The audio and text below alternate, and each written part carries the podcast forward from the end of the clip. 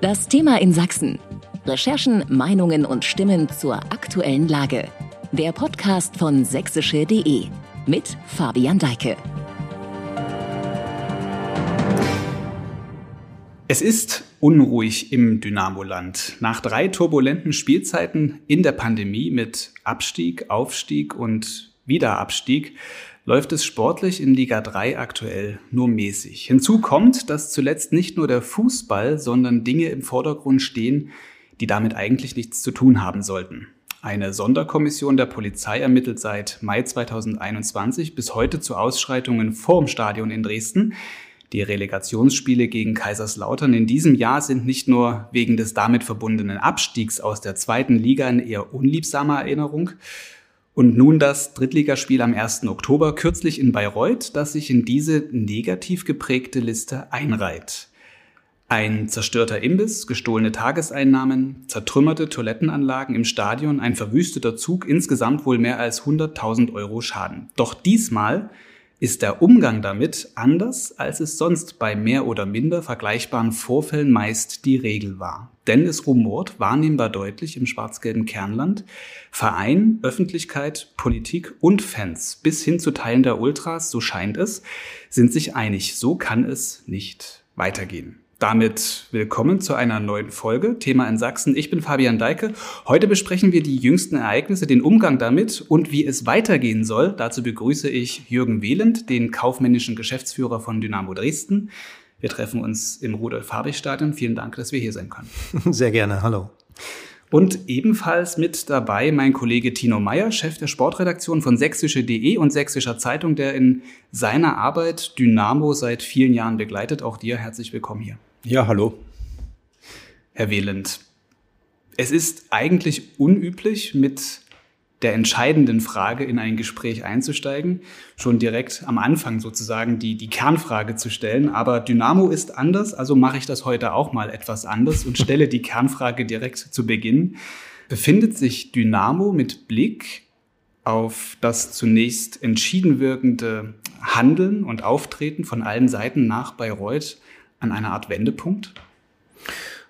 Ja, zumindest ähm, kann man kann man wahrnehmen, dass äh, das, was wir seit Juli spätestens besprechen, seit dem Sportgerichtsurteil, dass ein gewisses Umdenken, nicht nur ein Umdenken, sondern auch ein neues Handeln einsetzt, äh, dadurch, dass äh, Akteure äh, aus, aus den verschiedensten Bereichen plötzlich äh, zusammenfinden und äh, Gespräche miteinander führen, die vorher so nicht geführt wurden.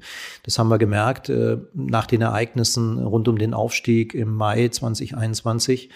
Und schon dort äh, gab es erste erste Bekundung. Äh, das war auch, glaube ich, neu in dieser in dieser Intensität auch. Ähm, der Verein mit der mit der aktiven organisierten Fanszene haben sich klar positioniert gegen Gewalt äh, innerhalb und außerhalb des Stadions und das kriegt jetzt nochmal äh, eine ganz andere Bedeutung, weil wir aus ganz unterschiedlichen Bereichen äh, innerhalb und außerhalb, also rund um den Verein, äh, äh, auch äh, es wirklich hier Signale gibt, so geht's nicht weiter. Hm. Sie haben sechs Tage nach diesen Ereignissen in Bayreuth eine Pressekonferenz äh, gegeben, zusammen mit Sportgeschäftsführer ähm, Ralf Becker.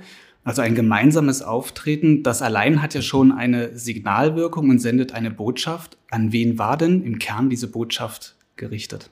An alle Anspruchsgruppen. Es ist einfach, äh, es ist ja so, äh, Ralf hat es in, dem, in dem Termin auch gesagt, äh, äh, in dem ich naturgemäß äh, wieder extrem viel Redeanteil hatte, aber dieses gemeinsame Auftreten und uns so so agieren wir ja auch intern. Ja, es ist ja nie so, äh, dass äh, dass einer alleine dort äh, unterwegs ist, sondern äh, Ralf steht halt für die für die sportlichen Themen äh, von Dynamo Dresden und äh, äh alle anderen Themen äh, letztendlich äh, Finanzen, Organisation, Kommunikation, Vertrieb, Marketing sind halt äh, mein Ressort und, und, und dort stehe ich natürlich immer in erster Linie dort. Aber es war wichtig, die Zeichen zu setzen und nicht nur wir beide waren dort, sondern sinnbildlich auch eben der gesamte Vorstand. Der besteht ja bei Dynamo Dresden aus den beiden Geschäftsführern. Die sind der BGB-Vorstand, der nach außen den Verein vertritt, aber eben auch der Aufsichtsrat, äh, der zum erweiterten Vorstand gehört, in dessen Namen wir auch gesprochen haben. Ja.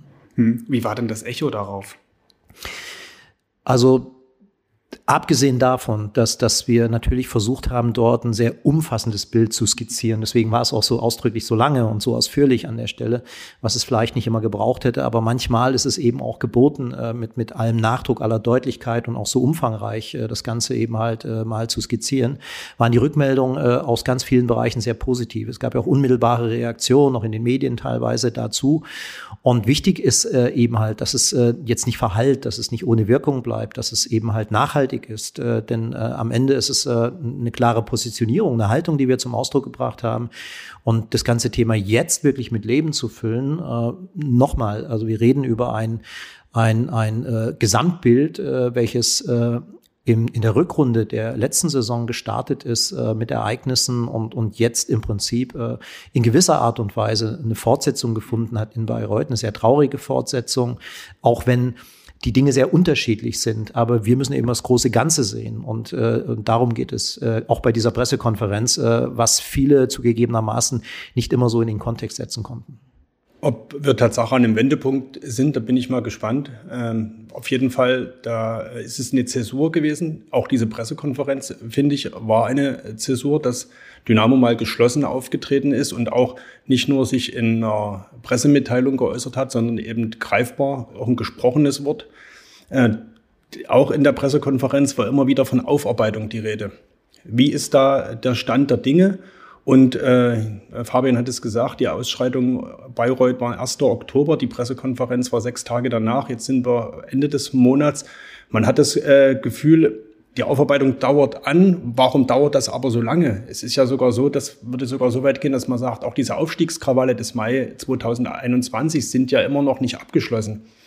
Sie haben gesagt, es darf nichts verhallen und trotzdem hat, bleibt so jetzt, entwickelt sich schon wieder so ein fader Beigeschmack. Hier wird irgendwas, ich sage nicht vertuscht, aber es, es, es zieht sich so in die Länge und man, es ist nichts Spürbares. Wie, wie sehen Sie das? Ja, nachvollziehbar. Das, das kann, also dieser Eindruck kann entstehen, aber das ist weder äh, bei den Ereignissen Mai 21 der Fall, äh, noch jetzt. Ähm, wenn wir über Aufarbeitung reden, hat es ja verschiedene Facetten. Es gibt erstmal die polizeilichen Ermittlungen. In die können wir natürlich äh, weder eingreifen, noch irgendwie äh, maßgeblich dazu beitragen, außer sie zu unterstützen, eben halt mit den Erkenntnissen, die wir haben. Wir unterstützen das Portal der, der Sonderkommission, die, die Gruppe, die dort gebildet wurde und äh, versuchen eben alle Informationen zur Verfügung zu stellen, die wir auch haben, die wir gewinnen.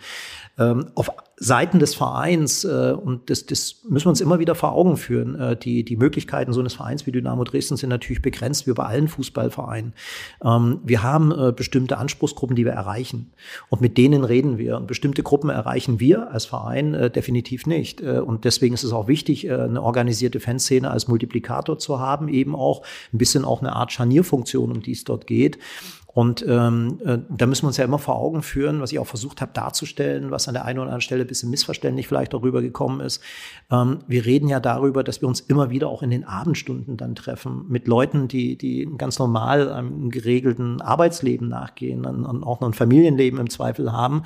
Ähm, und äh, das alles unter einen Hut zu bringen, neben dem Spielbetrieb hier, äh, der auch immer, äh, zum Beispiel auch bei der organisierten Fanszene, einen, einen, einen Aufwand erzeugt, eben halt. Äh, äh, in der Regel sind es immer so, ich schätze mal so zwei, drei, vier Tage, die auch in so ein Spiel investiert werden, dann auswärts organisieren von Fahrten und so weiter und so fort.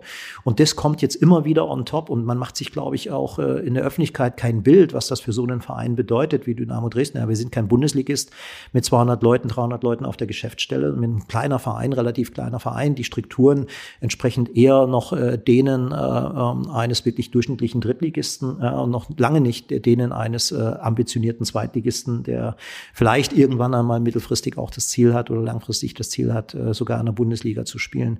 Das alles kommt da zusammen und es sind sehr vielschichtige äh, Themen, über die wir auch reden und ähm, aber wir sind in vielen Teilen auch weiter, auch wenn es heute noch keine ähm, Ermittlungsergebnisse gibt. Äh, das ist ja eh nicht an uns, diese zu verkünden, sondern das ist dann Sache eben halt der entsprechenden Ordnungsbehörden, Polizeibehörden. Hm. Sie beschrieben gerade, wie das dann im Verein auch läuft. Relativ kleiner Verein, sagten Sie gerade. Das heißt, es sind dann dem Vernehmen nach auch Menschen, die, die viel reinbringen ähm, in diesen Verein, sich auch aufopfern dann für den Verein, weil wenn weniger Leute da sind für einen sehr großen Aufgabenbereich, der bewältigt werden muss, tut das natürlich, stelle ich mir vor, umso mehr weh, wenn immer wieder dann was passiert, womit die eigene Arbeit konterkariert wird. Das heißt immer, es sei eine kleine Zahl von Personen, eine kleine Personengruppe, die immer wieder dafür sorgt, dass solche Schlagzeilen ähm, einfach geschrieben werden. Ähm, wieso ist es so schwer, das genau zu beziffern, wie viele das sind und auch vielleicht genau zu benennen, wer das ist?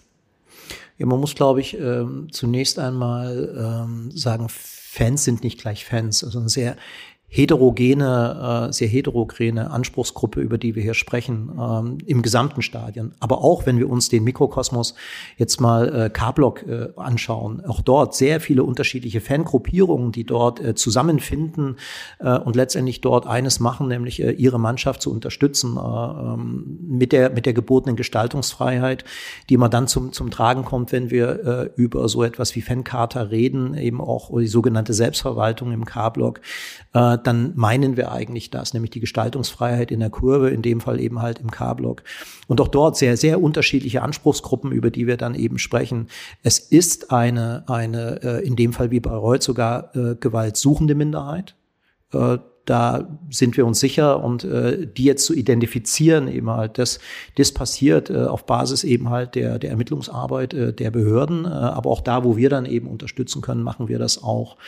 Ähm, das muss man sich immer wieder vor Augen führen, äh, dass das eben nicht die eine Gruppe ist oder ein bestimmter Kreis von Personen. Hinzu kommt bei Auswärtsspielen wie in Bayreuth, ähm, ohne jetzt äh, dort irgendwelchen Ergebnissen vorgreifen zu wollen, dass wir wissen immer wieder bei Auswärtsfahrten, Dynamo Dresden hat über die gesamte Bundesrepublik verteilt. Anhänger, die äh, vielleicht schon über Jahre nicht mehr bei einem Spiel von Dynamo Dresden waren, aber bei so einem Ereignis eben dann dazukommen und vielleicht dann eben auch ähm, Gruppen dabei sind, die vielleicht auch gar nichts mit Dynamo Dresden zu tun haben. Das soll jetzt gar nichts relativieren, aber es ist ein sehr heterogenes äh, Bild, was sich da immer wieder abzeichnet. Ähm, letztendlich ja auch hier bei den Ausschreitungen im Umfeld des Spiels gegen Türkgücü seinerzeit am 16. Mai 2021. Können Sie in etwa beziffern, über wie viele Personen wir da reden? Und würden Sie auch sagen, sind das Dynamo-Fans oder wie der Innenminister äh, Armin Schuster letztens sagte, äh, gewaltsuchende Menschen oder befinden sich womöglich sogar auch Dynamo-Mitglieder unter diesen Personen, die da immer wieder den Verein in Verruf bringen?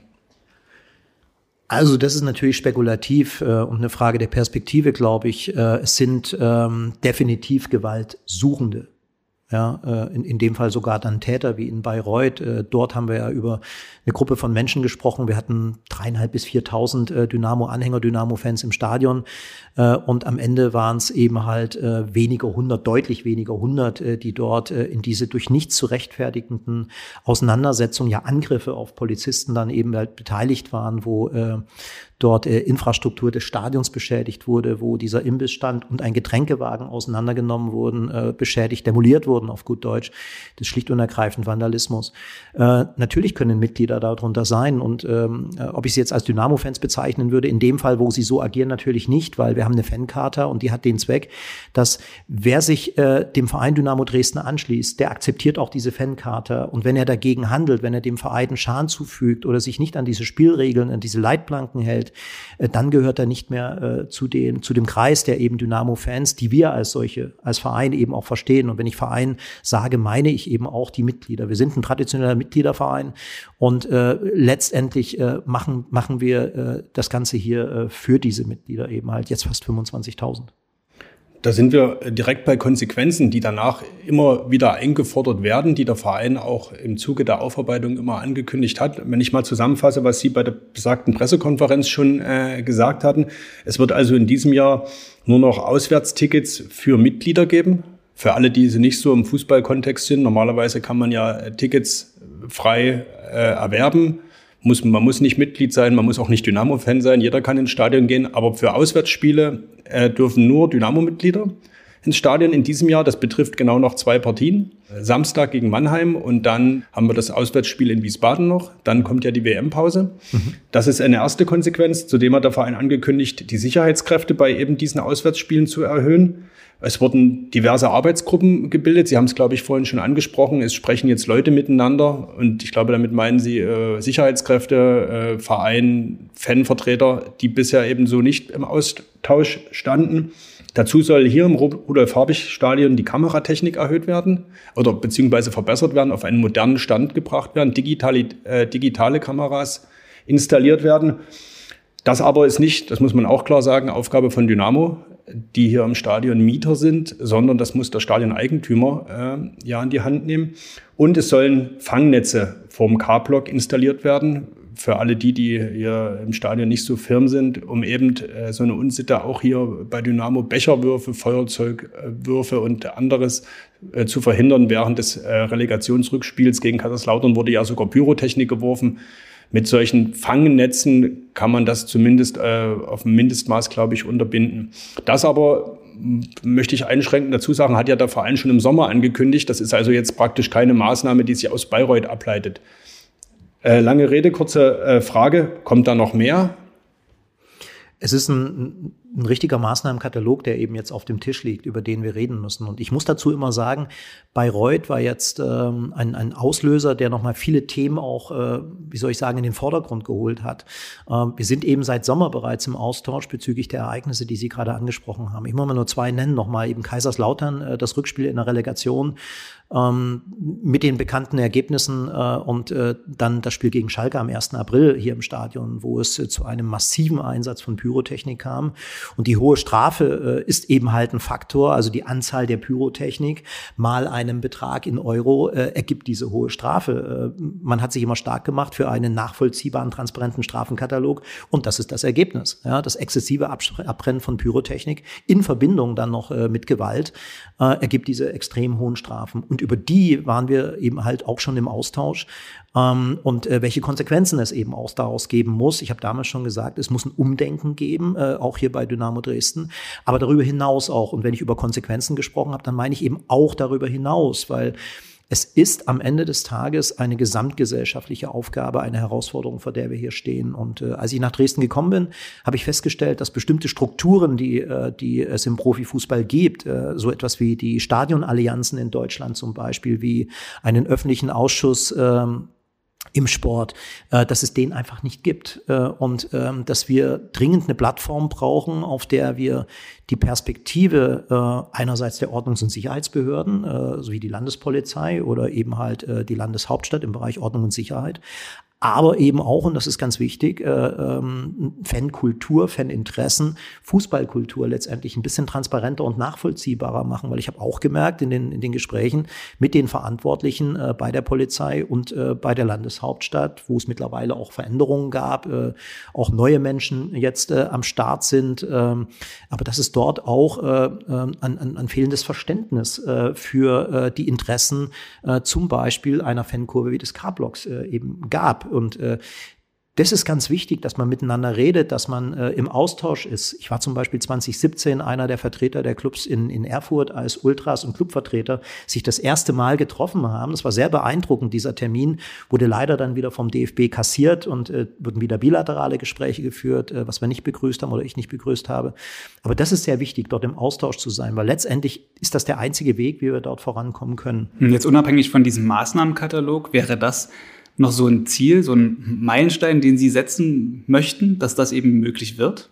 Ganz genau. Und, und, und ist es, manchmal, manchmal ist es vielleicht so ein Ereignis wie bei Reut, manchmal ist es der berühmte Tropfen, der das fast zum Überlaufen bringt. Und äh, ähm, ähm, Bayreuth hat zumindest dafür gesorgt, dass alle Beteiligten, alle Beteiligten signalisiert haben, wir sind dazu bereit. Mhm. Jetzt sind wir dazu bereit, dass es jetzt ein Jahr gedauert hat. Das ist ja schade. Äh, die Zeit holen wir auch nicht wieder auf, aber vielleicht hat es das auch gebraucht. Ja. Äh, aber jetzt sind wir in der Lage, äh, mit den Beteiligten eben halt so ein ständiges Beratungsgremium eben halt zu bilden, so eine Allianz gegen Gewalt, ähm, wo, wo das ein ganz wirklich äh, wichtiger Bestandteil ist, nämlich außerhalb des Tagesgeschäftes, außerhalb dieser gesamten Organisations- und Sicherheitsbesprechung, die wirklich gut laufen hier. Das muss man immer wieder sagen. Also das operative Geschäft haben Landeshauptstadt, Landespolizei, Dynamo Dresden, äh, Sicherheits- und Ordnungsdienst, wirklich gut gemacht in all den Jahren. Äh, es gab hier bis 2019 eine, eine sehr, sehr ordentliche Durchführung des Spielbetriebes und auch kaum äh, im, im heimischen Stadion entsprechende Vorkommnisse. Das dürfen wir alle nicht vergessen. Und dazu hat auch beigetragen, dass es eine Fankarte gibt äh, und, und dass es eben auch diese sogenannte Selbstverwaltung gibt, die ja gar keine echte Selbstverwaltung im, im, im mhm. eigentlichen Sinne mhm. ist. Ja, wir reden ja eigentlich dort wirklich von Gestaltungsfreiheit. Und manchmal müssen wir auch über die Wortwahl sprechen, damit nicht Leute etwas im Kopf haben, äh, was, was faktisch gar nicht gelebt wird wird an mhm. der Stelle. Aber das ist ein sehr wichtiger Schritt nach vorne, da gebe ich Ihnen völlig recht. Und äh, ich hoffe sehr, dass jetzt alle Beteiligten eben halt dort auch in die praktische Umsetzung gehen, dass wir diese, diese Institutionen schaffen. Das ist fest vereinbart. Im November soll es noch entsprechende konstituierende Gespräche geben, äh, wo wirklich alle, äh, der Oberbürgermeister, der Innenminister äh, des Landes in dem Fall, ähm, äh, ihre Beteiligung, ihre Unterstützung zugesagt haben, als auch die Polizeipräsidenten des Landes und der Landeshauptstadt. Äh, nun ist Pyrotechnik natürlich ein großes äh, Thema, was äh, Fans sehr bewegt und was ich klar lösen oder trennen würde von dem Thema Gewalt. Das wird oft in einen Topf geworfen und also geworfene Pyrotechnik ist dann eher schon ein Gewaltmittel, aber eine bengalisches Feuer per se ist ja kein Gewaltakt. Wie helfen Gespräche mit der Gruppen, die Sie jetzt angeführt haben, wie, wie helfen die, so eine Vorfälle wie in Bayreuth zu verhindern? Naja, also ein Stück weit auch dadurch, dass, ähm, dass alle gemeinsam, und nur so wird es funktionieren, auch ein Stück weit Verantwortung übernehmen. Ein großes Wort wäre Zivilcourage, ja, aber Verantwortung zu übernehmen, äh, das ist ein wichtiger Schritt. Äh, einfach darauf zu achten, was passiert unterwegs im Zug, was passiert im Stadion eben halt. Äh, und ähm, unsere Fans haben ein sehr waches Auge und sehr gutes Auge für solche Entwicklungen und können dort eben auch Einfluss nehmen. Und wenn dann der Verein, so wie wir es tun, eben halt äh, mal eben den Sicherheits- und Ordnungsdienst äh, verdoppeln, also die vereinseigenen Ordner sozusagen, die dann mit auswärts fahren, dann sind das auch wichtige Signale, äh, die man die man eben setzen kann. Und ähm, da im Austausch zu sein, und das machen wir in dem regelmäßigen Turnustreffen, das sagt ja schon der Name, dass es regelmäßig ist, eben halt, da hatten wir jetzt ein paar Sondertermine eben auch, wo wir Gespräche geführt haben und dort konkrete Maßnahmen, eben Spielregeln vereinbart eben haben, jetzt auch für die letzten Spiele. Ähm, was Sie, Herr Mayer, gerade schon angesprochen haben, eben halt in Wiesbaden am 8.11. und jetzt am Wochenende in Mannheim aber eben auch darüber hinaus dann schauen müssen, wenn wir in der Winterpause wieder zusammensitzen, was heißt das dann für den Rest der Saison? Wir sind jetzt in unserem Gespräch von der problembeschreibenden Ebene gewechselt in die problemlösende. Das ist schon mal ein guter, guter Weg an der Stelle, kann man sagen, dass es da Ideen gibt, auch Formate gibt. Ich möchte nur noch einmal ganz kurz einen Schlenker zurück machen. Ich glaube, dass der Druck der aus der Öffentlichkeit auch entsteht durch solche Bilder, wie sie eben jetzt wieder vorgekommen sind, allein schon groß ist Hinzu kommt, wir hatten auch schon äh, gehört, der Innenminister Sachsens hat sich zu den Vorfällen geäußert. Ich meine, das ist jetzt auch nicht bei jedem ähm, bengalischen Feuer, was vielleicht geworfen wird, äh, der Fall, dass da ein, ein, ein, Innenminister sich zu Wort meldet. Nach Bayreuth ist das passiert und er, er sagte, er sehe eine bundesweite Dimension erreicht und empfinde es als Regierungsvertreter nicht einfach, wenn Dresden als Beispiel für Gewalt im Fußball genannt werde. Und schließlich sagt er noch, dass als Zitat, ähm, in der sächsischen Zeitung stand das, mir ist es wichtig, dass die angedachten Maßnahmen des Vereins tatsächlich umgesetzt werden, um künftige Vorfälle zu vermeiden. Das klingt beim ersten Mal lesen und hören sehr harmlos. Wenn man nochmal drauf guckt, kann man es aber auch als Warnung verstehen. Wie nehmen Sie das auf? Naja, ähm, ich habe an einer Runde nicht ganz so ernst gemeint, wie es jetzt rüberkommt, aber als Angebot verstanden, eben auch für mhm. die Zusammenarbeit, dass man besser nicht ablehnt. Mhm. Und ähm, das gibt aber auch eine Geschichte. Wir haben ja entsprechende Gespräche geführt und wir sind uns einig darüber. Wir sind uns einig darüber, äh, dass äh, es gar keinen alternativen Weg dazu gibt, eben halt als diese Dinge jetzt wirklich, wir haben es am Anfang gesagt, ist es jetzt nur ein Strohfeuer, äh, ist es ein Signal, was verhallt oder hat es wirklich eben die entsprechenden Konsequenzen, ist immer so ein großes und hartes Wort, aber es soll in die Handlung führen eben halt und, und darum geht's ja auch wirklich und deswegen sind alle Äußerungen, die wir dazu gehört haben, auch nicht falsch zu interpretieren, sind nicht als Drohung zu interpretieren, aus meiner Sicht zumindest nicht, sondern es ist ein Angebot ähm, auch der Unterstützung in diesem Bereich. Lasst es uns gemeinsam angehen. Und das haben wir aus allen, von allen Seiten eben jetzt bekommen. Und wenn man mal zurückschaut, äh, Dynamo Dresden war ja der Treiber einer solchen Entwicklung. Wir haben im Juni im Kriminalpräventiven Rat äh, letzten Jahres äh, eine solche Umsetzung gefordert. Äh, wir haben das im, im äh, Herbst bei der öffentlichen Anhörung, im 11. Oktober war es, glaube ich, im Messegelände, äh, haben wir äh, diese, diese Forderung erneut auf, aufgestellt. Und äh, ich darf vielleicht an der Stelle auch nochmal erinnern, dass äh, Michael Gabriel von der COS, also der zentralen Koordinierungsstelle der Fanprojekte, hier in Deutschland Dynamo Dresden als lobendes Beispiel erwähnt hat, denn im Sportausschuss des Deutschen Bundestages hat er einen Vortrag erhalten, äh, wo er zwei Vereine äh, miteinander verglichen hat. Und dort war Dynamo Dresden das positive Beispiel für eine gelebte Fanarbeit. Und äh, ähm, auf, auf der anderen Seite gab es einen Verein, den ich jetzt nicht nennen möchte, der dort eben halt eher das andere Beispiel war an der Stelle. Also auch das muss man mal äh, hervorheben. Und unser, was ist unser Ziel, haben wir uns immer gefragt jetzt in diesen Gesprächen, doch eigentlich dorthin zurückzukommen, was ähm, ich sag mal abgesehen von 2015, 16 äh, die die äh, Umstände des Aufstiegs äh, im letzten Spiel dann gegen Magdeburg und was in der Konsequenz passiert ist. Aber wenn man mal ein bisschen die Perspektive verändert, so aus 10.000 Fuß mal auf das schaut, was passiert ist in der Zeit, dann hat es bei Dynamo Dresden eine sehr, sehr positive Entwicklung gegeben in der Zeit äh, nach Corona eben leider nicht nachhaltig. Aber das ist, und das müssen wir auch äh, konstatieren. Mhm. Also ist Corona für, für Dynamo auch ein Bruch? Für, für alle im Fußball, für alle im Fußball und ich würde sogar sagen in der Gesellschaft, denn wir, haben wir haben doch eine Entwicklung in der Gesellschaft, äh, wo doch deutlich mehr äh, Aggressivität auf den Straßen auch unterwegs ist, eine Gewaltbereitschaft unterwegs ist. Und unter dem Brennglas der Öffentlichkeit im Fußball äh, wird das natürlich, tritt das sehr schnell zutage aus meiner Sicht. Und bitte, das ist keine Rechtfertigung oder keine Entschuldigung dafür, sondern einfach nochmal einmal mehr, äh, sag mal, die Verantwortung, die wir auch haben und zu der wir auch beitragen können. Aber nochmal gesamtgesellschaftliche Aufgabe. Das heißt, in unserem Fall Landeshauptstadt, Landespolizei, der Innenminister hat sich dazu positioniert, auch wie die Polizeipräsidenten ähm, oder hier eben der Polizeipräsident von Dresden. Äh, der Verein aber eben auch äh, die Anhänger von Dynamo Dresden, die hier auch gefordert sind. Ich hatte es vorhin schon erwähnt. Nur gemeinsam wird das dann eben funktionieren. Mhm. Und ähm, insofern ist das, was dort gesagt wurde, einfach ja das Ergebnis äh, der der gemeinsamen äh, Bestrebungen, die die wir jetzt haben und die wir hier angehen wollen.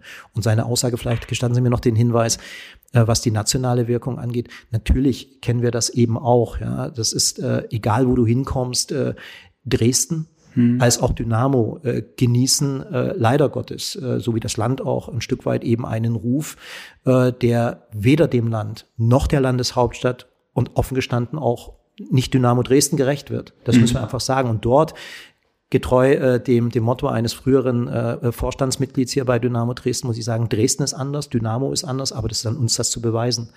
Und das ist der große Auftrag oder die Mission, die wir jetzt haben, einfach das nach vorne zu bringen. Und an der Stelle letzter Satz vielleicht von mir, mhm. als ich mit den unterschiedlichsten äh, Vertretern äh, äh, in Bayreuth gesprochen habe, also auch dort von der Stadtverwaltung, dem, dem Sportamt, äh, dem, dem Caterer, der dort äh, nicht nur Sachschaden erlitten hat, da sind Mitarbeiterinnen und Mitarbeiter im Catering, die sind äh, teils traumatisiert, äh, die können nicht mehr zur Arbeit kommen oder andere, die wollen nicht mehr zur Arbeit kommen. Das ist ein Familienunternehmen, über das wir hier reden. Aber sehr beeindruckend war für mich, dass der Caterer gesagt hat, Herr Wieland, glauben Sie mir, niemand von uns glaubt, dass das Dresden ist oder dass das Dynamo Dresden ist. Wir wissen um die Problematik und das sehen wir schon sehr realistisch. Und äh, das, das fand ich sehr beachtenswert in diesen Gesprächen eben mhm. auch. Und dieses Bild zu vermitteln, das ist ein Teil eben auch äh, der Aufgabe, der, die wir hier haben. Tatsächlich ist es so, dass Dynamo Dresden bundesweit nicht den besten Ruf genießt. Man merkt es immer daran, dass Spiele sehr schnell als sogenannte Hochsicherheitsspiele eingestuft werden von Seiten der Polizei, was ein Mindestmaß an Polizeikräften auch wieder mit sich führt. Was ja auch es, optisch was macht schon Genau, allein, ne? sodass es eben keine Seltenheit ist, wenn Dynamo-Fans irgendwo ankommen, äh, dass da mitunter auch Wasserwerfer stehen und das natürlich jetzt auch äh, nicht die schönste Willkommenskultur ist, wenn man es mal so äh, bezeichnet. Es ist Sie übrigens nicht abgesprochen, dass just in dem Moment ein Polizeiauto hier draußen vorbeifährt. Ja. Sie haben das äh, Wort Zivilcourage äh, ins Gespräch gebracht. Darauf würde ich gerne nochmal abheben. Dresden, Schrägstrich Dynamo, genießt bundesweit nicht den besten Ruf. Ich würde sagen, ein Stück weit weil eben auch diese Portion Zivilcourage fehlt. Meine Behauptung. Sie haben das bei der Pressekonferenz äh, gesagt. Wie wäre es denn, das vielleicht als nicht als Drohung an die eigene Mitgliedschaft, sondern eben auch als äh, Aufforderung, als Angebot. Wie wäre es denn, wenn sich eine Initiative findet, die nach Bayreuth fährt und dem Caterer hilft, äh, seinen Stand wieder nicht aufzubauen, aber irgendwo den Schaden zu ersetzen, wenn die zerstörten äh, Sanitäranlagen äh, von der Mitgliedschaft, von Freunden und Fans von Dynamo wieder äh, ja, äh, aufgebaut werden. Aus Ihrer Sicht fehlen äh, immer wieder mal solche so ein Zeichen der Zivilcourage, so eine Aktion. Ich meine, die Fans sind sehr, sehr kreativ, wenn es darum geht, äh, Choreografien aufzubauen. Das sind wirklich beeindruckende Sachen. Da kann man äh, immer wieder und nicht zuletzt die größte Blockfahne, ich glaube, da außerhalb von Südamerika, so glaube ich, ist die offizielle Definition, nennen, die 2016 in der Aufstiegssaison damals hier im Stadion äh, gehisst wurde. Also das sind beeindruckende Sachen und wenn es aber darum geht, für eigene Fehler, für, für Fehler, die im Zuge von Dynamo-Spielen entstanden sind, gerade zu stehen, da fehlt eben aus meiner Sicht eben auch mal so ein Zeichen. Gab es auf Ihren Aufruf in der PK eine Reaktion? Gibt es schon eine Sammelaktion, von der wir in der Öffentlichkeit nicht mitbekommen haben? Oder waren schon Handwerker von Dynamo vor Ort in Bayreuth? Ja, vielleicht mal vom, vom Grundsatz her. Also ich glaube, dass äh, das Dynamo Dresden und äh, insbesondere die aktive, die organisierte Fanszene die ja aus sehr viel mehr Gruppen auch besteht als Ultras Dynamo, Fangemeinschaft e.V., 1953 international, nur um mal drei zu nennen jetzt an der Stelle, dass es da sehr viele äh, Aktivitäten immer wieder gibt, die in den sozialen, gesellschaftlichen Bereichen äh, aktiv sind. Äh, es gab große Aktionen im Kontext des Ukraine-Krieges, äh, wo man unterstützt hat, wo ein, ein, ein Rettungswagen äh, äh, gespendet wurde und an die, an die polnisch-ukrainische Grenze gebracht wurde. Es gab jetzt, äh, ich glaube, vor zwei Wochen äh, das war das Spiel gegen Osnabrück, glaube ich, gab es eine Sammelaktion äh, zugunsten von ähm, Menschen, die die Wohnungsnot leiden, äh, zum Beispiel, auch organisiert vom K-Block, nicht von einer Fangruppe, sondern vom K-Block insgesamt. Also dieses Ökosystem, über das wir dort sprechen, eben halt, ist schon sehr aktiv, was das angeht, um gesellschaftliche Verantwortung auch in vielen, vielen Bereichen zu übernehmen. Konkret äh, zum Thema Bayreuth. Es ist leider nicht so, so trivial, wie, wie ich mir das denn so ausgemalt habe. Äh, vielleicht war ich da ein bisschen sozialromantisch auch unterwegs. Jetzt krempeln wir mal die Ärmel hoch und, und hören mal, wer von uns eben welchen Gewerken tätig ist und dann fahren wir alle dahin und dann machen wir mal was. Äh, das Angebot äh, ist fromm, aber es gibt Aktivitäten und zwar im, im Rahmen dieses Tonustreffens, was ihr angesprochen hat, hat zum Beispiel die Fangemeinschaft e.V., die schon bei 30.000 Geistern in der, in der Corona-Saison, als es um das Pokalspiel gegen Darmstadt ging, äh, diese Aktion gestartet oder sehr, sehr kreativ unterstützt hat des Vereins. So ist es auch hier so, dass man sich dort Gedanken macht um eine Aktion, um, und das muss ich ganz deutlich sagen, äh, das, was der Verein macht, nämlich hier in Vorleistung zu gehen. Wir mussten schnell helfen, wir mussten aktiv werden und natürlich haben die Stadt Bayreuth und, auch das Catering-Unternehmen sehr schnell dort äh, reagiert. Ähm, um da auch nochmal eine Anekdote zu erzählen, äh, bitte in Anführungszeichen. Es ist eben so, dass der, der, der Caterer dieses Familienunternehmen, weil eben Dynamo Dresden mit so unglaublich vielen Fans dort gekommen ist, zusätzlich sich noch einen Getränkewagen geliehen hatte von einem befreundeten Spediteur, der den privat besaß, ich nehme mal an, für, für, für Partys vielleicht oder Betriebsfeste, den hat er dort zur Verfügung gestellt und der ist komplett äh, demoliert worden. Ja. Und äh, dort braucht es also eine schnelle Unterstützung. Und da haben wir als Verein, ähm, das bitte ist nicht populistisch zu verstehen, aber wir haben dort gesagt, wir gehen da in Vorleistungen, wir gleichen diesen finanziellen Schaden eben aus.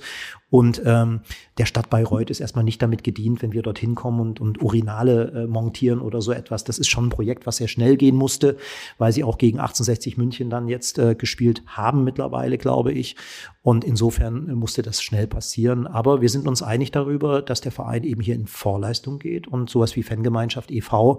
Ähm, dort äh, jetzt äh, eben halt eine Aktion starten wird, da bin ich mir sicher, äh, wo sie schauen eben halt, äh, welche Ideen haben wir dort, um dazu beizutragen. Wir haben zum zum Beispiel jetzt hier einen großen Aktionsspieltag äh, gegen Zwickau, äh, wo eine Fanfreundschaft besteht, wäre eine hervorragende Plattform, um dann eben halt dort zu schauen, wie können wir das Ganze ein Stück weit eben auch kompensieren. Aber nochmal nachgefragt, würden Sie sich manchmal wünschen, dass genau in den Situationen, wo Gefahr im Verzug ist, dass es dort äh, nicht eine übergroße schweigende Mehrheit in der, der mitgereisten oder der im Stadion äh, anwesenden Fans, Schrägstrich Mitglieder gibt, die das einfach die sich da innerlich von distanzieren, die danach über die sozialen Medien auch sagen, dass ihnen das alles nicht gefallen hat und dass das nicht Dynamo Dresden ist, sondern dass die sich eben auch mal verbal äußern.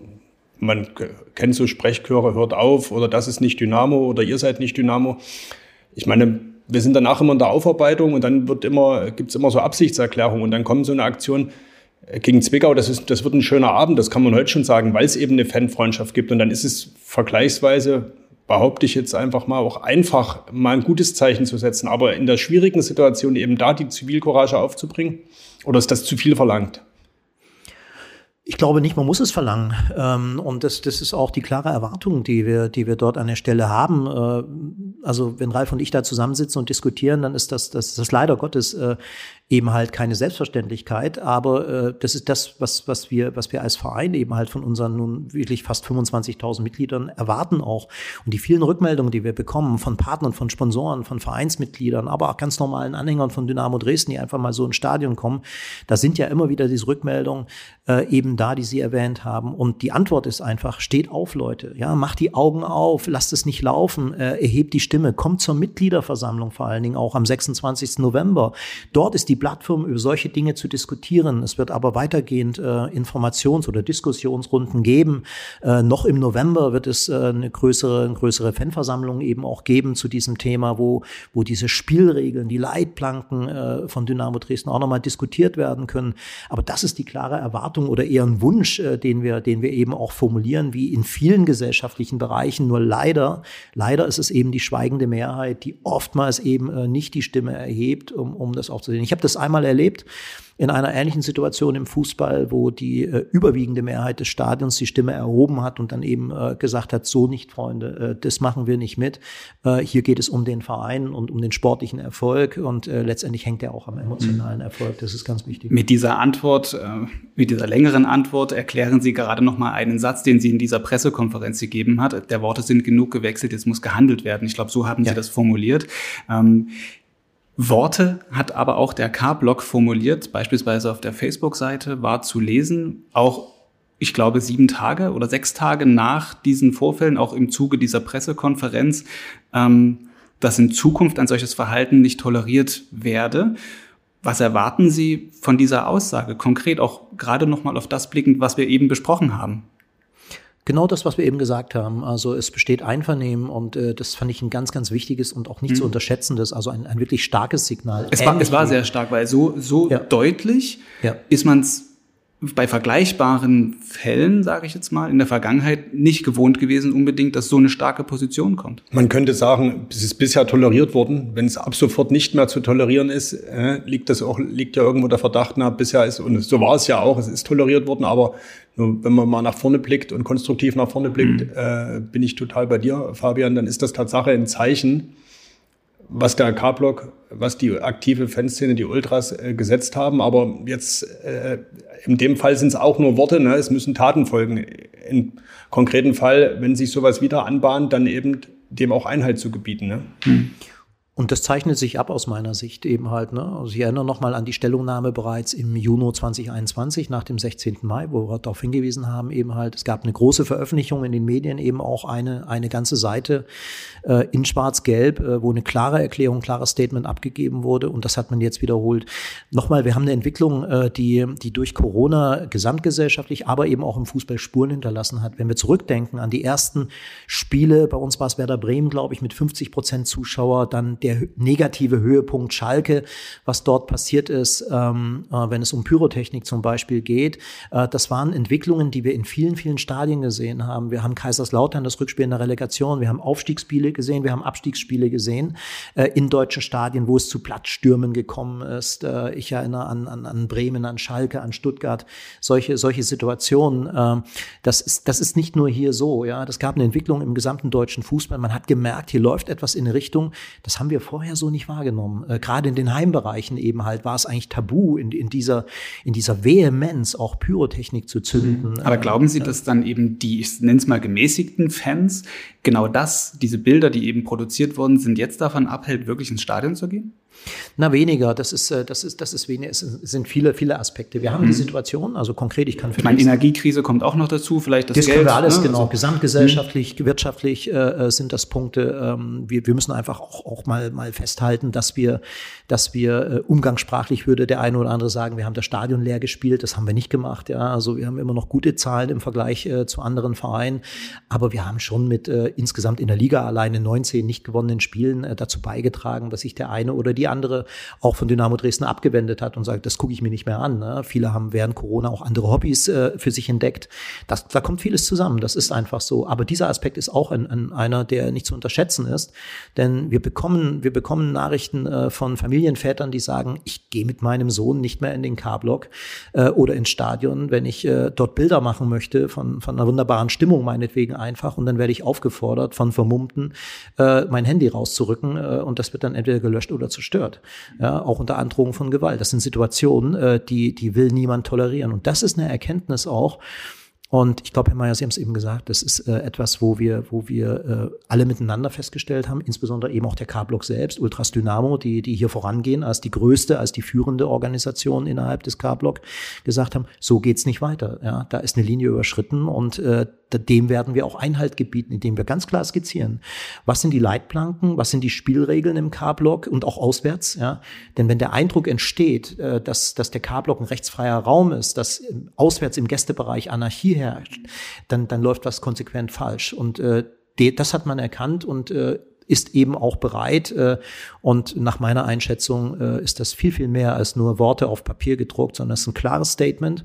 Und daran lassen sich nach meinem Dafürhalten äh, Ultras Dynamo auch messen. Also dafür stehen sie auch. Sie hatten vorhin in einem Nebensatz gesagt, bald ist die Mitgliederversammlung, 26. November ist das Datum. Vielleicht sprechen wir an der Stelle nochmal über die Rolle der Mitglieder in diesem Verein. Dynamo hat sich 2017 ein, ein Leitbild gegeben und verfolgt seither einen Traum, irgendwann mal wieder europäisch Fußball spielen. Das ist dieser, dieser große Traum, der da mit einhergeht.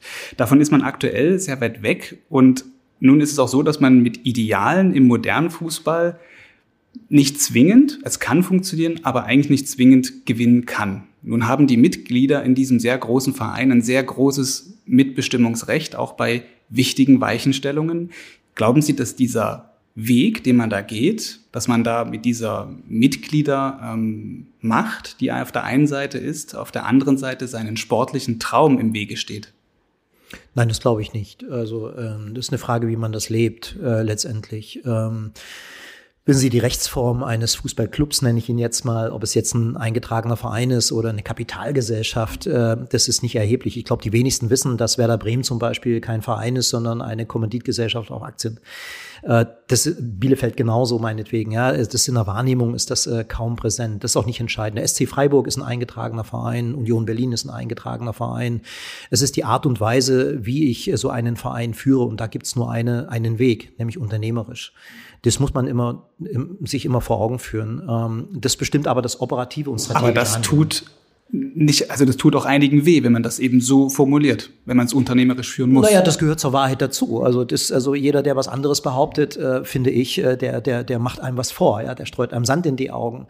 Äh, dafür bin ich ja auch nicht angetreten. Ja. Ich habe aber auch sehr deutlich gesagt, und es ist auch missverstanden worden in der PK, über die wir vorhin gesprochen haben, wenn ich über Strukturen rede, dann meine ich niemals eine Ausgliederung. Dafür gibt es andere Gründe, warum man das macht.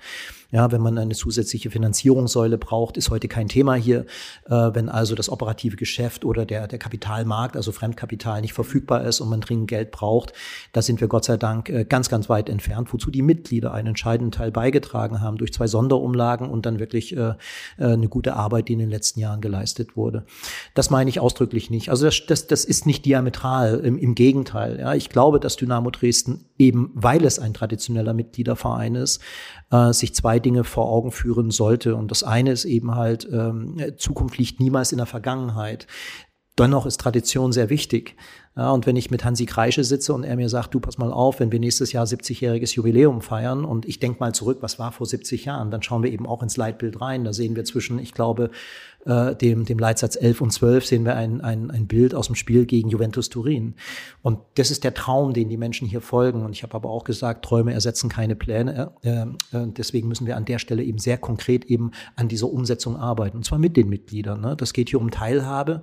Aber das heißt eben nicht, äh, dass, dass Dynamo Dresden äh, irgendwo jetzt äh, nicht diesen unternehmerischen Ansatz fahren sollte oder, oder es gibt keinen alternativen Weg dazu. Ja? Sonst bleibt man stehen und kommt eben nicht weiter. Sie haben die Mitglieder Mitgliederversammlung angesprochen, die ja Tatsache ein, äh, das, das wichtigste Gremium des Vereins sind. Dort werden Tatsache Weichen gestellt, weil äh, die wichtigen, die strategisch wichtigen Entscheidungen nicht ohne die Mitglieder gefällt werden dürfen. Nun war es in der Vergangenheit so, Die Mitgliederversammlung findet oft im Kongresszentrum statt. Da waren maximal 1000 Mitglieder. Die wichtig von jetzt 25.000? Von 25.000, die ja die äh, ging um 10 los. Äh, wichtige Entscheidungen standen gegen 15, 16 Uhr an. Es waren noch ungefähr 500 Personen im Saal. Äh, ja, am Ende waren 436 abgestimmt. Ist das nicht problematisch, wenn 436 Mitglieder, und da muss man dazu sagen, das ist, sind dann die, die dann im Saal sind, denen der Verein äh, Tatsache viel, viel mehr bedeutet als nur ins Stadion gehen. Das ist dann eben die aktive Fanszene mit ihren ganz eigenen Vorstellungen vom Fußball. Und ich meine das total wertfrei wenn diese 436 Leute dann eine strategische Entscheidung treffen, ob der Verein zum Beispiel TV-Rechte kaufen kann oder Merchandising-Rechte, äh, wie auch immer handhabt? Naja, das müssen wir unterscheiden zwischen so, so grundlegenden Sachen. Äh, äh, Merchandising-Rechte, äh, das war ja ein Thema zum Beispiel, was die Beteiligung einerseits an der Merchandising GmbH, unserem Geschäftspartner, angeht. Und auf der anderen Seite haben sie aus durchaus nachvollziehbaren Gründen einen Satzungspunkt angesprochen, wo es um die Vereinsfarben geht. Da ist äh, vieles schiefgelaufen und äh, das hat sie halt auf die Agenda äh, gerufen und deswegen ist es da drauf gekommen und ich habe das damals auch schon gesagt, äh, durchaus nachvollziehbarerweise. Ich kann das durchaus nachvollziehbar. Es gibt ein paar Punkte, über die wir reden müssen, wo wir Zeit gewonnen haben, wo man auch sehr vernünftig miteinander umgegangen ist und auch im Sinne äh, von Dynamo Dresden dann durchaus unternehmerische Entscheidungen getroffen hat. Denn die Mitglieder, äh, die äh, diesen Antrag zur, zur Wahl gestellt haben, zur Abstimmung gestellt haben, haben eben auch entschieden, ja, wir sehen die Dinge, die ihr hier vorbringt als Geschäftsführung und wir vertagen diese Entscheidung auf den 1.7.23. Eben, er wird, tritt nicht sofort in Kraft, was großen Schaden verursacht hätte. Kurz erklärt, es ging damals damals um blaue Vereinskleidung mit einem schwarzen äh, stilisierten Dynamo-Logo, wo die Mitgliedschaft oder einzelne Mitglieder dagegen rebellierten. In, und weil es eben Tatsache wohl ein Satzungsverstoß ist, weil in der Satzung eben festgeschrieben ist, wie Dynamos Logo auszusehen hat, äh, nach einem festen Farbenkatalog. Ja, das, das sorgte damals Tatsache für die, äh, für, für starke Rebellion. Äh, die, das Kuriose an der Geschichte ist ja nur, dass das blaue Trikot mit dem schwarzen Logo im Fanshop unseres Wissens ein absoluter Renner war und praktisch ja, äh, ja entsprechend Geld auch in die Kassen spülte. Also man hat schon den Eindruck, dass sich Dynamo manchmal auch ganz gerne selbst im Weg steht. Aufgrund seiner Struktur. Ja, das sind natürlich Themen, die immer wieder mitspielen, aber ich glaube auch äh, mit der anderen Entscheidung kann man eben auch äh, ebenso gut äh, Absätze und Umsätze erzielen. Aber das, das war so, wie Sie es geschildert haben. Es ging um eine, eine sogenannte Travel Collection, ähm, die, um, die dort äh, zur Disposition stand. Es gab auch äh, Diskussionen um schwarz-goldene Trikots, um stilisierte Ds, also äh, simplifizierte Vereinswappen. Und da muss ich ganz klar sagen, also das, das, das, das vertrete ich auch nach außen. Äh, die Farben von Dynamo sind schwarz-gelb. Und äh, wenn das in der Satzung meines Erachtens war es hinreichend, hinreichend äh, dokumentiert. Äh, man kann es jetzt nochmal konkretisiert, aber der Verein muss auch den Anspruch haben, nicht nur eben Modetrends zu folgen, sondern auch, ich sag mal, dieser Tradition. Und wir wissen ja um die Bedürfnisse dort der, der, der Fans und auch der Mitglieder eben halt, diesen auch gerecht zu werden und zwar aus dem Eigenantrieb heraus. Also da sage ich ganz klar, da ist auch Vereinsführung in der Pflicht, äh, dieses zu tun.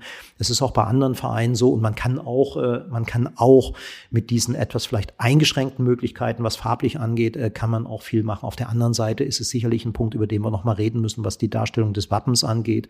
Äh, wir müssen zwischen Vereinskleidung differenzieren und eben Merchandising-Artikeln, weil am Ende des Tages müssen wir auch sagen, ähm, was möchten Fans wirklich eben halt. Ne? Und das, das ist ja sehr viel mehr eben halt dann wieder als 25.000 Mitgliedern. Die, die, die Gemeinde, die Sympathisanten, äh, die Dynamo Dresden hat, sind sehr, sehr viel mehr Menschen. Aber nichtsdestotrotz durchaus berechtigte Kritik und die hat sich dann in der Satzung jetzt manifestiert. Hm. Diese Gemeinschaft, die Sie gerade ansprechen, also die im Dynamoland äh, leben, die in diesem Kernland, ich würde mal sagen, das ist Dresden, bisschen was alles, was so westlich davon ist, Ostsachsen, ja, Teile Süden Bezirk Brandenburg. Ne? Genau, so, genau. Ja. Diese Formulierung trifft es ganz gut. Außerhalb von dieser Region oder dieser Region ist eben nicht Dynamo-Land. Wir haben jetzt viel über, was Dynamo tun kann, wie sie sich positioniert, wie man miteinander im Verein, aber auch hier vor Ort in Sachsen, in Dresden miteinander spricht, um, um einfach die Probleme zu lösen. Das löst natürlich noch nicht die Probleme, die man hat mit dem Image nach außen, außerhalb dieses Dynamo-Kernlandes. Was möchte Dynamo Dresden unternehmen oder was kann Dynamo unternehmen, auch um außerhalb dieses Dynamo-Landes das Image zu verbessern? Naja, tagtäglich daran arbeiten, äh, wie wir es tun werden, jetzt im Kontext von 70 Jahre äh, Dynamo Dresden eben halt, das Vereinsjubiläum, was ansteht. Dort werden wir ähm, in äh, zwölf Wochen äh, sehr eindrucksvoll, wie ich meine, eben halt äh, repräsentieren, äh, was Dynamo Dresden ausmacht. Und äh, das auch, wir sind Botschafter dieser Stadt, wir tragen den Namen unserer Stadt im Wappen. Äh, Fans haben dafür gekämpft äh, äh oder mit mir gerungen, äh, ich nenne es mal so vorsichtig, äh, dass der, der Name der Stadt wieder hinten auf das Trikot kommt, äh, weil er äh, einer zusätzlichen Werbung in der dritten Liga, die aus Ertragssicht dringend erforderlich ist, aus meiner Sicht eben halt auch wieder draufkommt.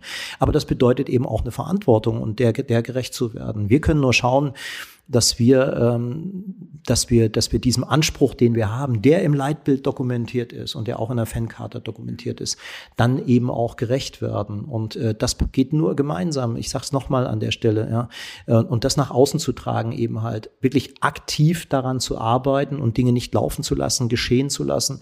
Das muss, das muss äh, das Bild sein. Wir hatten äh, zum Beispiel im Mai äh, äh, bei der, bei der äh, dann ja leider Gottes ähm, äh, nicht gelungenen äh, Aufstiegsfeiermöglichkeit, wenn es denn zustande gekommen wäre, hatten wir große Ideen mit der Weißen Flotte gemeinsam. Wir wollten eine Art Flottenparade machen auf der Elbe. Wir wollten ein Bild des Aufstieges erzeugen und damit auch äh, Dynamo Dresden oder, oder eben Dresden weit über die Landesgrenzen hinaus äh, bekannt machen und sagen, geschaut, so feiern wir in Dresden unter Corona-Bedingungen den Aufstieg. Es hat leider nicht funktioniert aus äh, politischen Gründen, äh, ähm, die, die heute in einem ganz anderen Licht wieder äh, dastehen und, und äh, das Ergebnis, was dann dabei rausgekommen ist, kennen wir leider Gottes. Aber es gibt viele, viele Ideen im Verein, um den Verein, die dazu beitragen können, dass wir als Botschafter eben auch äh, ein ganz anderes Bild nach außen transportieren. Und das ist die große Herausforderung. Wir sind in der zweiten Bundesliga in der letzten Saison äh, einer der Top fünf sympathischsten Vereine äh, in Deutschland gewesen. Das muss man auch mal konstatieren. Also es ist nicht immer nur das Bild, was wir aus eigener Sicht haben. Ich gebe Ihnen beiden gleichzeitig recht äh, als jemand, der den Verein auch über, über ein Jahrzehnt äh, sehr eng beobachtet hat, jetzt wiederum, nachdem ich im Profifußball auch hauptberuflich tätig war, ähm, natürlich auch äh, die, die Dinge wie Bielefeld, wie Dortmund, äh, wie äh, eben auch Karlsruhe äh, wahrgenommen hat. Und das erzeugt natürlich Bilder bei den Menschen, äh, wenn Dynamo Dresden kommt, dass man dann in so eine Hab-Acht-Stellung geht. Sie sind gebürtiger Dresdner, haben es gerade selbst gesagt, haben aber äh, jahrelang äh, außerhalb von Dresden gearbeitet, aber wahrscheinlich immer den Blick auch auf die Heimatstadt und auf den Verein äh, gerichtet. Nun sind Sie seit äh, 2021 als Geschäftsführer äh, bei Dynamo tätig. Hat sich Ihr Blick, den Sie von außen hatten, jetzt, wo Sie für den Verein tätig sind, verändert? Oder haben sich manche Sachen auch bestätigt, die Sie von außen äh, so wahrgenommen haben? Naja, also äh, auf, die, auf die Stadt an sich jetzt nicht, äh, denn die Entwicklung der Stadt ist äh, grandios. Also als ich Dresden verlassen habe, äh, habe ich das äh, äh, mit einem Schwur getan, nie wieder zurückzukommen, ähm, weil ich sehr enttäuscht war äh, von, von den damaligen politischen Verhältnissen von, dem, von, der, von der DDR und den Möglichkeiten, die sie eben äh, einem auch verwehrt hat. Ich meine vor allen Dingen auch das, die, die Imagefrage, wie man ja. Dynamo außerhalb von Dresden, von Sachsen wahrnimmt und äh, wie sie es jetzt vielleicht erleben, wo sie wieder richtig in der Stadt leben. Naja, genau, das ist, äh, das ist ein wichtiger Punkt. Also es gilt einmal für die Stadt, äh, äh, denn die Wahrnehmung von außen ist eine andere, als wenn man sie dann erlebt. Ich sage den Leuten immer, kommt nach Dresden, äh, seid mal eine Woche hier, äh, atmet diese Stadt, erlebt diese Stadt und dann werdet ihr sie ganz anders kennenlernen. Und ähnlich ist es für Dynamo Dresden. Es ist ein, ein wirklich, wirklich sensationeller, grandioser Verein. Nicht, nicht, weil ich jetzt äh, für diesen Verein tätig bin und ihn dabei unterstütze, diesen Traum vielleicht wahr werden zu lassen oder unterstützen darf. Das ist nicht der Punkt. Aber ist eben in der täglichen Arbeit spüre ich das ja auch. Auf der anderen Seite erlebe ich eben auch, dass der Verein nicht so weit ist, wie ich dachte. Das muss ich auch ganz klar sagen. Ähm, aber das ist eben auch Teil der, der, der Arbeit eben, die dann zu tun ist.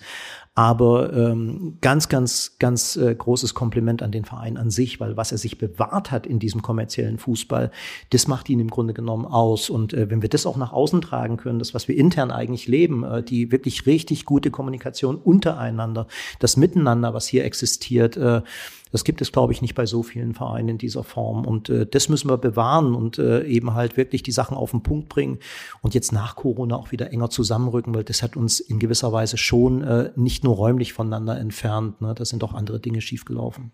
Zum Abschluss des Gesprächs würde ich die Idee äh, der Flottenparade auf der Elbe gerne nochmal aufgreifen. Äh, Thema Aufstiegsfeier. Da gab es die letzte äh, vor einem Jahr und da soll es ja womöglich die nächste schon im kommenden Jahr geben.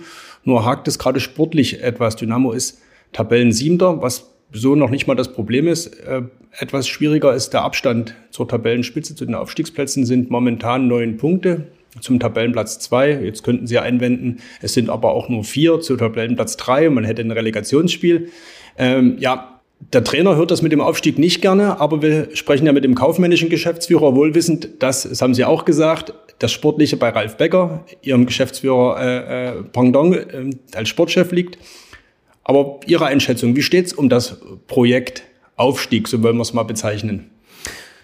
Naja, also ähm, es ist richtig, was Sie eben angesprochen haben, was die Ressorts angeht, aber nichtsdestotrotz äh, sind wir auch gemeinsam für das strategische Management verantwortlich, das heißt für die Ausrichtung, für die Zielsetzung. Und ähm, da, da machen wir uns ja bitte nichts vor, dass das ein sehr, sehr schwieriger Prozess im, im Moment ist, eben halt. Äh, und äh, ich beneide Markus nicht um seinen Job, den er da machen muss, eben halt äh, diesen Neuaufbau zu starten, äh, aus, aus diesen vielen Individualisten und guten Spielern eben auch, die wir haben, äh, ein richtiges Team zu formen, eine Mannschaft zu formen, sein System ist zugegebenermaßen, das haben wir auch bei anderen äh, Trainerpositionen, die er hatte oder Stationen, die er hatte, ähm, äh, gesehen, wenn man sich das genau anschaut, eben halt, es braucht einfach Zeit und es braucht Geduld. Und wie er immer sagt, es ist ein Prozess. Das diskutieren wir natürlich intern sehr offen und, und, und auch äh, durchaus kritisch, äh, aber wissen auch um, um, ich sag mal, den Rucksack, den wir mit uns rumschleppen. Das ist einfach so.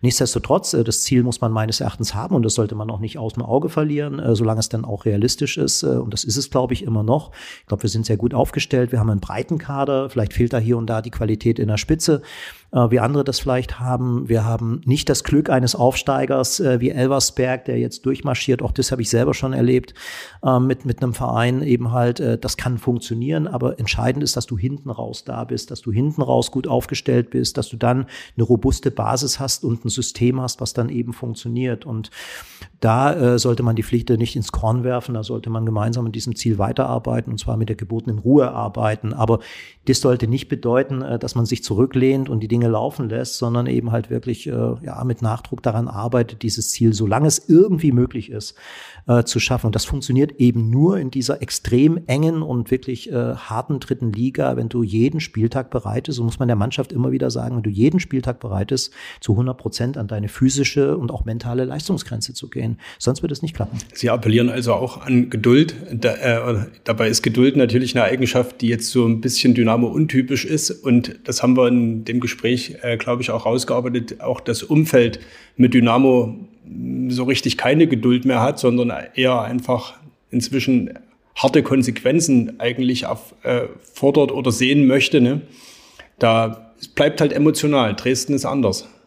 Das ist definitiv so, aber es macht ja auch den Reiz aus. Ich glaube, wie gesagt, also sportlicher Erfolg funktioniert nur in Verbindung mit emotionalem Erfolg. Es gibt eine Wechselwirkung. Das erleben wir ja auch äh, äh, vom Platz auf die Ränge, von den Rängen auf den Platz.